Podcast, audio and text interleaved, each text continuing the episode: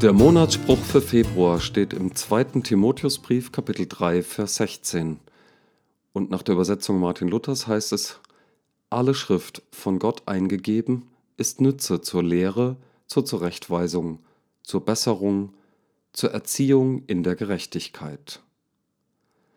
Das ist ein Fest für alle, die in der Bildungsarbeit irgendwie unterwegs sind. Alle möglichen Texte, von Gott eingegeben, sind Nütze zur Lehre, Rechtweisung, Besserung, Erziehung in aller Gerechtigkeit. Ja, wunderbar. Wir äh, hören hier, dass also Texte, Bücher ähm, oder in der Vergangenheit, in der Antike Schriftrollen oder noch früher äh, äh, Steintafeln mit Buchstaben reingehauen, ähm, an Wände gemalte Dinge, äh, dass die nützlich sein können, sofern von Gott eingegeben, ja, äh, dass sie nützlich sind, um irgendetwas zu verbessern, die Menschheit weiterzubringen und im Idealfall würde ich mal sagen, sogar in der Gerechtigkeit, sprich also im, im Zusammenleben der Menschen. Ja, das ist ein sozialer Text hier.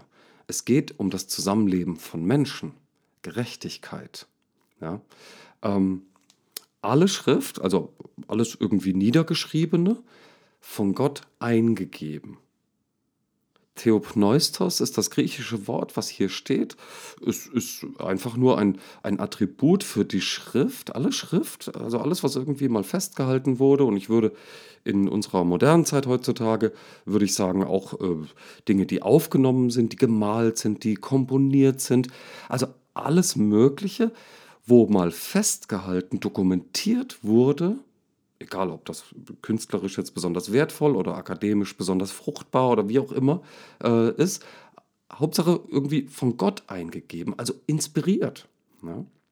Im Laufe der Kirchengeschichte hat dieses, dieses kleine Wörtchen Theopneustos dafür gesorgt an dieser Stelle, dass man gesagt hat, die Bibel, die ist irrtumslos, ja, die ist von Gott diktiert und den Verfassern durch den Finger aufs Papier äh, gebracht worden. Ähm, und so steht es jetzt da, in Stein gemeißelt, wie die Gesetze der Meder und Perser, so unverrückbar, ja, unzweifelhaft. Ja, und deswegen auch unantastbar. Ja. Man darf, die, man darf die Heiligen Schriften deswegen nicht behandeln wie andere Bücher und textkritisch untersuchen. Ähm, Sakrileg, ja, so, so hat man das verstanden.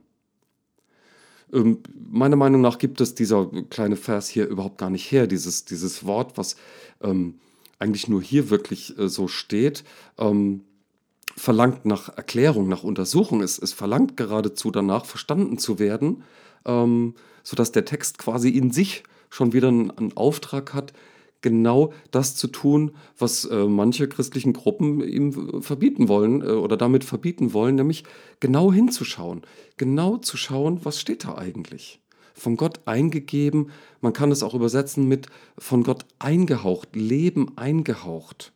Und das hat Gott ja von Anfang an gemacht. Ja? Im Schöpfungsbericht gleich mal, äh, Gott konstruiert die Welt, Gott äh, formt den Menschen aus Lehm und dann ist da diese unbelebte Materie und dann kommt Gott und haucht dem Leben ein und fortan heißt es dann, ähm, war der Mensch eine lebendige Seele. Ja? Und, und, und vorher äh, war das mit den Tierchen ja auch so ja? und mit den, mit den ganzen anderen Lebewesen so.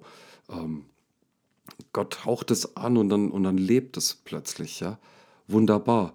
Und es gibt so einen, so einen zweiten schöpferischen Akt äh, dann im äh, Johannesevangelium, im Neuen Testament.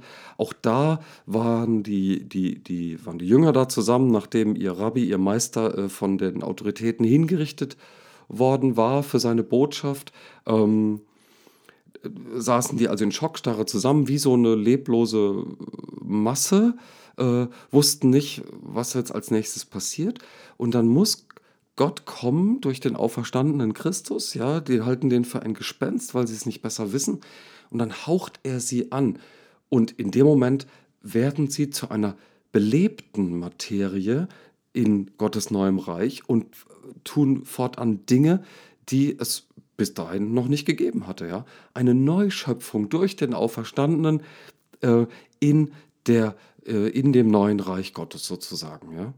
Ähm, das heißt, in, dem, in der Genesis ja, wird, wird die noch gänzlich unbelebte Materie von Gott angehaucht. Dann im, im Johannesevangelium äh, in, in, in der Zeit zwischen äh, Ostern und, und Pfingsten äh, sind es die geistig oder geistlich oder seelisch erstarrten Menschen, die wieder angehaucht werden und zu neuem oder überhaupt ganz neuem Leben finden. Und hier im zweiten Timotheus ist es Schrift, die als angehaucht beschrieben wird und die jetzt gewissermaßen ein Eigenleben entwickeln kann. In dem Moment, wo Schrift oder alles irgendwie festgehaltene, aufgenommene von Gott angehaucht wird, in dem Moment ist es, so verstehe ich den Text hier, erst Nütze zur Lehre, zur Zurechtweisung, zur Besserung, zur Erziehung in der Gerechtigkeit. Vorher ist es auch irgendwie zu was Nütze. Ja?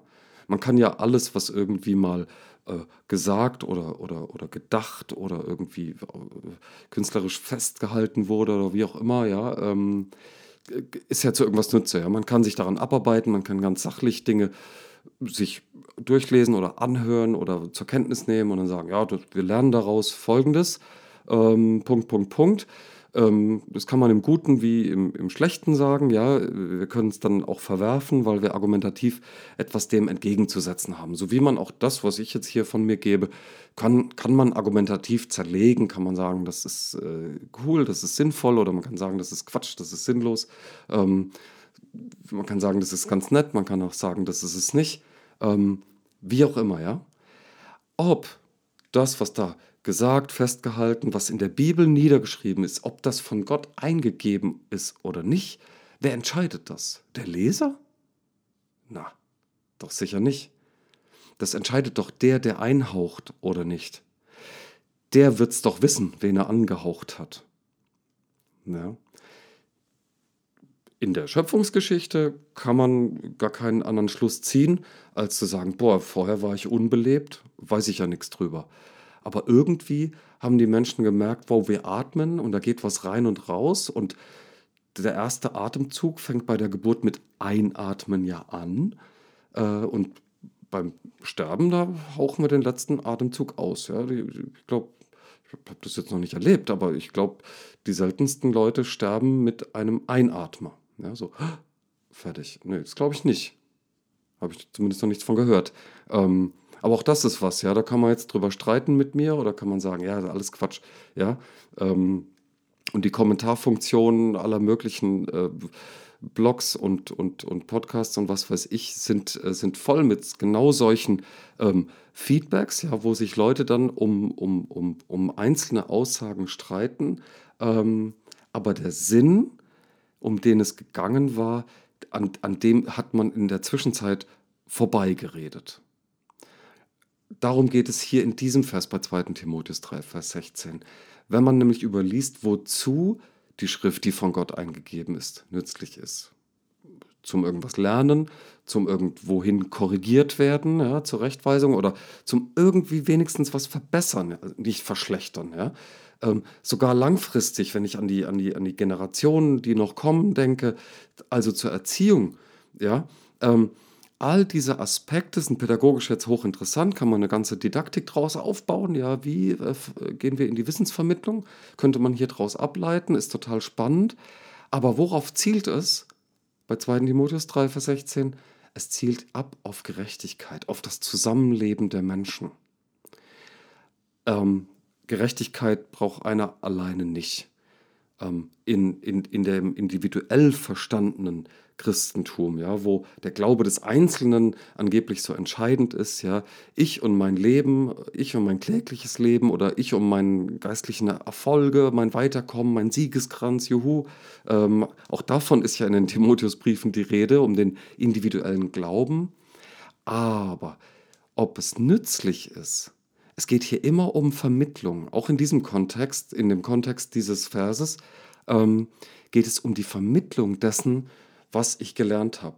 Ich mache diese Sendung zum Beispiel ja auch, weil ich der Meinung bin, ich habe irgendetwas verstanden, ich habe irgendetwas gecheckt, so, äh, auch wenn es nur äh, Stückwerk ist, auch wenn es nur in, in Teilen irgendwie mir selber manchmal sinnvoll erscheint. Aber es ist doch irgendwie wichtig für mich, so dass ich es weitergeben will. möge es sogar der Gerechtigkeit dienen und nicht noch mehr ähm, Zwietracht säen in die Christenheit zum Beispiel, ja, oder in die Gesellschaft, äh, oder machen wir es kleiner, in, in meine Familie, ja, in, mein Net, in meine Netzwerke, ähm, das, wo ich meine Erkenntnisse oder meine Gedanken äußere, ja, wo ich in meinen Beziehungen ähm, das weitergebe, was ich meine verstanden zu haben, möge das von Gott gehaucht sein. Das ist meine Bitte, das ist meine Hoffnung, ja, das ist mein Gebet, dass das, was ich da von mir gebe, letztlich auch der Gerechtigkeit irgendwie dient. Und das nicht nur in der großen Skala, äh, sondern auch im kleinen menschlichen Miteinander meiner Kontakte, in denen ich lebe. Und natürlich ist es interessant, ob das, was ich da von mir gebe, ob das ähm, zum Beispiel sprachlich gut rüberkommt, ob das ähm, gut äh, vorbereitet ist, ob ich, äh, ja, ob ich nachvollziehbare Dinge sage, äh, ob das irgendeine innerliche Grundlage hat und so weiter, gell? ist schon klar. Ähm, aber ob das ankommt, was ich sagen will, das hängt letztlich ja gar nicht von mir ab, denn es geht ja gar nicht um mich. es geht überhaupt gar nicht um den, der die Schrift aufschreibt. Es geht nicht um den, der die Botschaft äh, rüberbringt, übersetzt, äh, wie auch immer. Sondern es geht ja letztlich um den, der die Gerechtigkeit will und der deswegen aller Schrift ja, sein Leben einhaucht, der der ganzen Schöpfung sein Leben einhaucht, der mir, meinem gebrechlichen, äh, hilfebedürftigen Körper, meinem, meinem kleinen Persönchen, das ich bin, ähm, Bedeutung gibt. Ja? Er gibt dir Bedeutung, er gibt dir das Leben, er gibt deinem Leben sogar Sinn. Das erschließt sich vielleicht nicht immer gleich stark, aber deswegen bete ich immer wieder dafür, dass Gott selbst uns zu einem Leben nach seiner Gerechtigkeit beatmet. Gott segne uns.